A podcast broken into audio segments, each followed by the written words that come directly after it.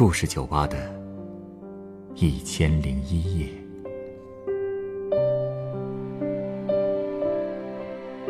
本节目由北京人民广播电台故事广播与凤凰网有故事的人频道联合制作。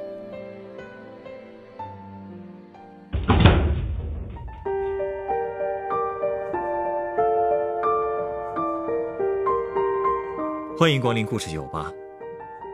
今天来到酒吧的这位客人，向我讲述了他爸爸妈妈磕磕绊绊走过的大半生。在他眼里，他的父亲是个家暴成性的男人，他的母亲是个委曲求全的女人。但这背后的原因，真像他想的那么简单吗？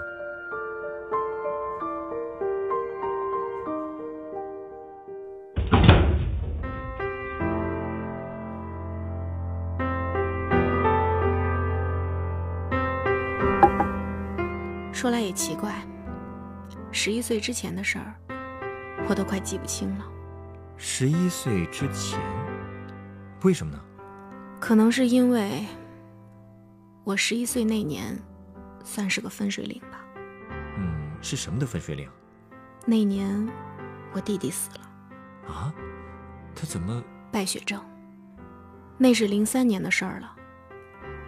那也是我第一次亲眼看着一个人躺在那里断了气。我不知道是不是因为这件事让我受了刺激，反正十一岁以前的好多记忆就慢慢的都没了。是因为不想再回忆和弟弟有关的事儿吗？有可能。我弟弟走了之后，我们家就剩下我这么一个女孩子了，所以我妈在整个家族里都觉得低人一等。毕竟我爸的这一支已经没有男孩子了。那时候，我爸总在外面打工，很少回来。不过每当听说他要回来，我就紧张的不行，赶紧跑到同学家去玩，这样就可以少和他见面了。为什么呀？难得见你爸一次，你就不高兴吗？我可不觉得高兴，但我妈却很高兴，哪怕她会挨我爸的打。啊？你爸家暴？是啊，他每次回来总是先在爷爷奶奶屋里待半天，然后就是把行李拆开，把那些脏衣服拿出来让我妈洗。我妈总是对他嘘寒问暖的，可他呢，只要是听到别人嚼舌根说我妈对奶奶不好了，也根本不容我妈解释，上来就是对他拳打脚踢。你爸怎么这样啊？哼，他一直这样，那种场面我见得多了。每次为什么吵起来，我也不是很清楚。反正我记得最严重的一次，他一拳就把我妈打倒了，然后抄起一个板凳就往她身上砸。啊！当时我妈差点被砸晕过去，可我爸还是不解气，还一脚一脚往她身上踢，爷爷拦都拦不住。我站在边上，心里又气又害怕。我知道，我也拦不住。所以我只能咬紧着牙，偷偷掉眼泪。这你妈怎么受得了啊？她就一直忍着。对，忍了很久。但有一天早上，我还没起床，她突然走到我的床边跟我说：“她受不了了，要走了。”走？到哪儿去啊？她不会想不开吧？所以当时我也很害怕，所以衣服都没有来得及穿好，就跟着她跑出去了。当时外面下着大雪。我妈用围巾包着头，眼睛通红通红的。她就这么在前面走，我在后面追。我哭着跟他说不要走。他回头跟我说：“你快回去吧，别感冒，我还会回来的。”然后推开我就走了。他回来了吗？最后是我爷爷逼着我爸把他从舅舅家接回来的。我记得那天他回来的时候，坐在摩托车后面。手紧紧抓着我爸的衣服，显得特别高兴。我真的不明白，他一见到我爸为什么就那么高兴。特别是，我爸还写过那种日记。什么日记？我上中学的时候，在家偶然翻到了我爸的日记。偷偷看完之后，我真的被吓到了。里面没有任何提到我妈的地方，却提到了另外一个女人和孩子。你是说，你爸他还劈腿？所以我就立刻去问我妈了。结果我妈却很淡定，她说那是我爸的前妻和孩子，那些日记她也早就看过了。你妈就一点都不介意？她只是笑着说：“谁还没有过去啊？只要能一起踏踏实实过下半辈子就好。”这么心大的也真是少见啊。哼，虽说她不介意，但我觉得这个家都这样了，迟早是要散的。果不其然呢，后来我爸找了一份离家近的工作，一个星期就能回来一次，他和我妈吵的就更多了。但可能因为顾忌我吧，我爸倒是很少动手了。到了我上高一的时候，我爸突然过来问我，他们要是离婚了，我跟谁？你必然跟你妈吧？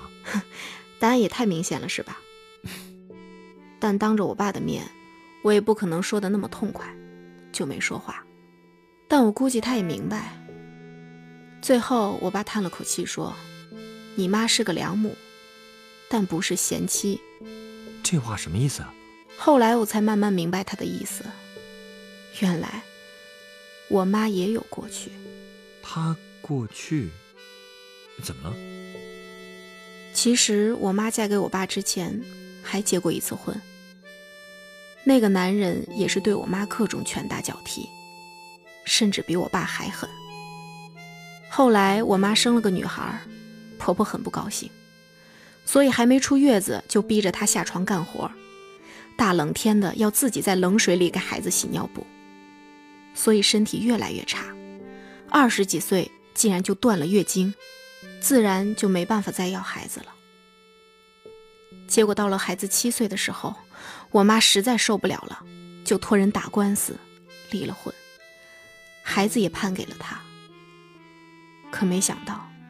有一天，她的前夫竟然带着一帮人把孩子抢走了。啊！她去求自己的哥哥嫂子帮帮她，也没人应。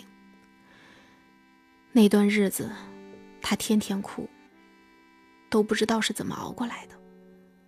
后来，她就嫁给了我爸，没想到结婚后不久，竟然身上又见了红，就生下了我和我弟。我不明白啊，这段过去有什么见不得人的吗？给你爸生了两个孩子，对你爸那么好，凭什么你爸还说他不是贤妻啊？我当时觉得，可能是我爸看不起我妈二婚吧，可又有什么办法呢？这种日子，我妈还是认了。她没读过多少书，生活对于她来说就是丈夫和孩子。哼，真是幼稚的像个孩子。对了。我记得有一次，我爸很久都没有回家了。那天他慌慌张张地跑回来，直接就拉开抽屉去拿钱。我妈问怎么了，我爸却不让他管。那次他一下就拿走了五千，而且走了之后很久都没有回来。直到我高三的时候去柜子里找东西，偶然发现了我爸的记账本里有另一个女人的照片，我脑子一下就懵了，就拿着照片去问我妈。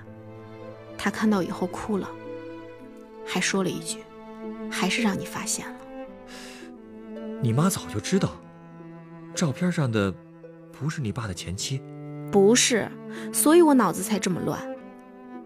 我妈说：“还记得那五千块钱吗？那是因为你爸嫖娼被抓了现行，那是他赎自己的钱啊。而照片上的那个女的，是他认识的一个站街女。”时间长了，他俩竟然还生出感情了，总是哥哥妹妹的叫着。我哭着问我妈：“你是怎么发现的？”你猜我妈怎么说？她怎么说？她说：“我怎么会发现这些？是你爸一句一句亲口告诉我的。”什么？你爸还能再过分点吗？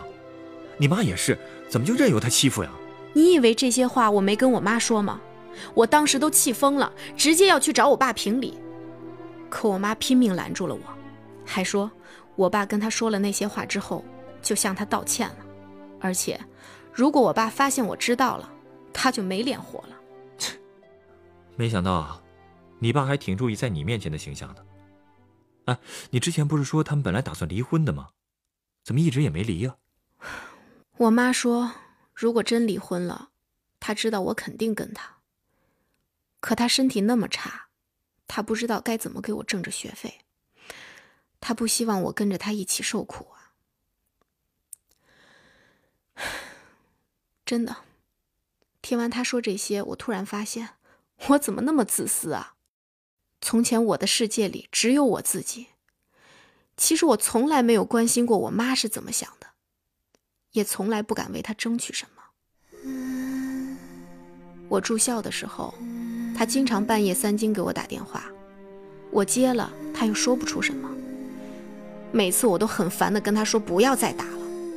回到家，邻居还跟我说过，我妈总是自己跟自己说话，嘴里总是念叨着神呐鬼呀的。这些事儿我从来没有真正在意过。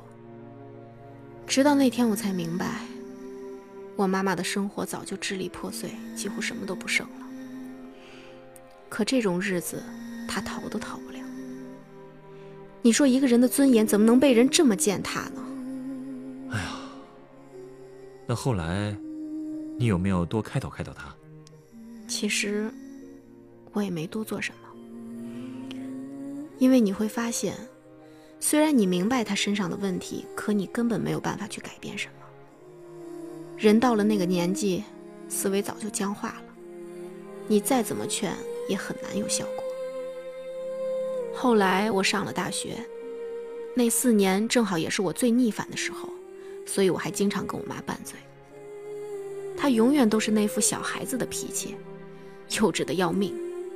每次我回家，看到他一天比一天老。却还是那么笨笨的样子，真是让人气不打一处来。而且我发现他也越来越离不开我，只要我一生气，他就赶紧给我道歉。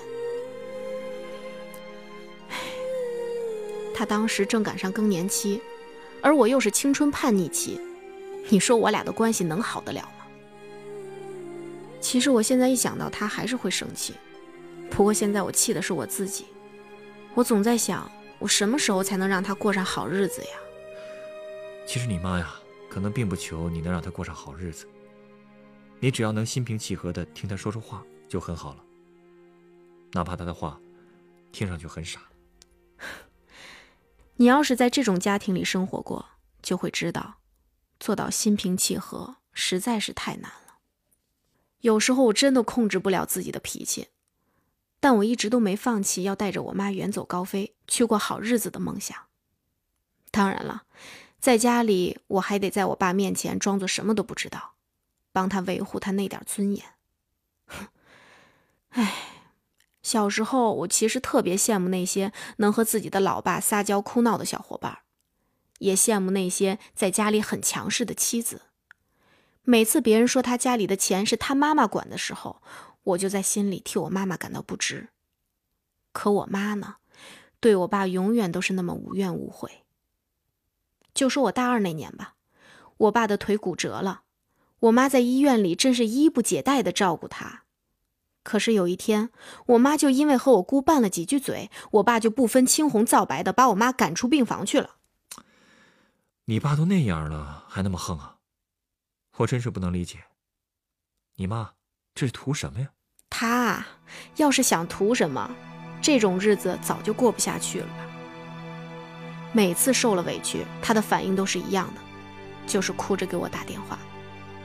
那天也是，她打完电话就打车回家了。可第二天，她竟然又上赶着跑到了医院，也不怕病房的人看笑话。她只是担心我爸没人照顾。啊，唉，所以我说啊。我妈已经让自己低到尘埃里了，反正再低也低不到哪儿去了。你劝不动你妈，就没劝劝你爸？哼，当你恨一个人恨到骨子里了，你还有心情劝他？别开玩笑了，我觉得我在他面前装作什么都不知道已经够累的了。我真怕哪天我想劝他的时候，会一怒之下把什么都抖露出来。我真是恨透他了。但其实那种恨，说到底，是替我妈恨的。从我个人的立场上说，我真的没资格恨她。毕竟他供我生活、读书的钱从来就没少过，而且他读过很多书，知道很多道理，所以他从来没在我面前蛮不讲理过。我记得有一次，他在饭桌上突然问我爱不爱他，我没吭声，他就自己在那儿说：“我知道你不爱。”你一定是把我当成了个赚钱的机器。其实也不能怪你，是我忽略了你。你们家三个人的关系啊，可真是……你妈在你爸面前毫无尊严，而你爸在你面前，好像也有点抬不起头。哼，这就是传说中的一物降一物吧？这真是挺好笑的。我也会问自己，在那个家到底扮演着什么样的角色？我觉得我对不起我妈，我爸又觉得对不起我，可我又有多好呢？我确实把我爸当成了赚钱的机器，我曾经恨不得让他死在外面。哼，你说说，哪个亲闺女会这样想他爸？更何况我爸对我真的其实不差。我从小在外面住校。我记得上小学时，大热的天儿，我爸下班来看我。为了省车费，他是一路走过来的，来了还硬拉着我出去买好吃的。我知道，他是想弥补我们之间的隔阂，可我却对他一直很冷漠，因为我觉得他对我妈那个样子就不配当我爸。不过到了我大学以后，我也才慢慢明白。他之所以认为我妈不是个贤妻，是因为我妈读书少，他没法和我爸在精神上交流，而且他也确实喜欢胡搅蛮缠。所以，就算他知道我妈人好，但因为不是他想要的那种好，所以他对我妈是没有爱情的。哼，他才会跟那个站街的女子好上，因为那个女的懂他。好笑吧？那么一个女人。竟然懂他，而他之所以没有离婚，其实也是为了我。他不想让我缺少一个完整的家。原来是这样啊！可是，就算他再不爱你妈，也不该这么折磨他呀。所以在这一点上，我不会原谅他。可是这两年，我多少也能站在他的立场上去理解他的痛苦了。哼。说到底，我们这一家三口精神上过得都很苦。可是我们仨的关系却又彼此依赖，怎么也分不开了。去年夏天我来北京实习，结果第一天就接到电话，说我爸生病，正在抢救。啊！你知道我的第一反应是什么吗？我的第一个念头竟然是他可千万不能有事儿啊！他要是有事儿，这个家该怎么办？哼，你说说。我曾经多么希望他死在外面，可真到了关键时刻，我竟然希望他活下来，这就是家人啊。那他后来抢救过来了，看着他被推进重症监护室，戴着呼吸面罩，我突然觉得特别心疼。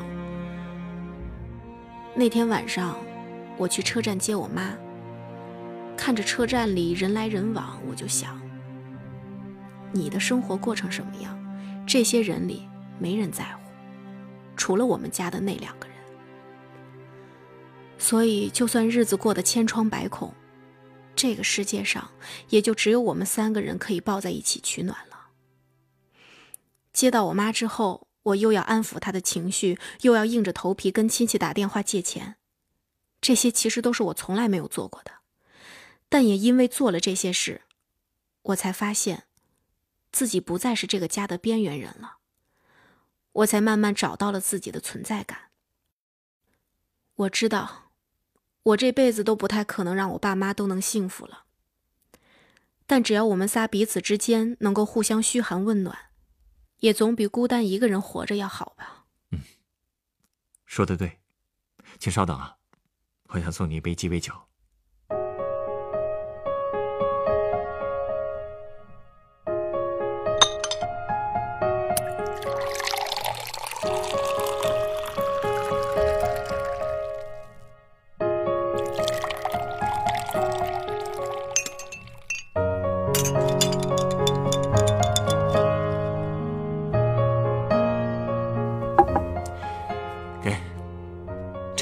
鸡尾酒。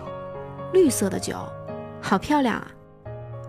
这杯沿上还插着一串绿樱桃。对，这是用 tequila 酒、绿薄荷汁、加里亚诺酒、凤梨汁调成的常青树。送你这杯酒，是因为你的故事，让我想起了那个把家族成员比作大树的比喻。树越高，树上的枝枝蔓蔓就越多。随着时间的推移，它们彼此缠绕在一起，已经很难被分开了。树枝只有彼此依赖、缠绕，才能抗得过风雨的侵袭。这可能就是家族成员关系最好的象征吧？是啊。所以啊，我并不同意你说的“这辈子不太可能让你爸妈都幸福”的这种话。确实，他们之间恐怕很难再产生爱情了。但我相信，他们一样可以幸福的度过晚年。怎么说？因为你啊，因为你，也是这棵家族大树上的一条很有存在感的树枝。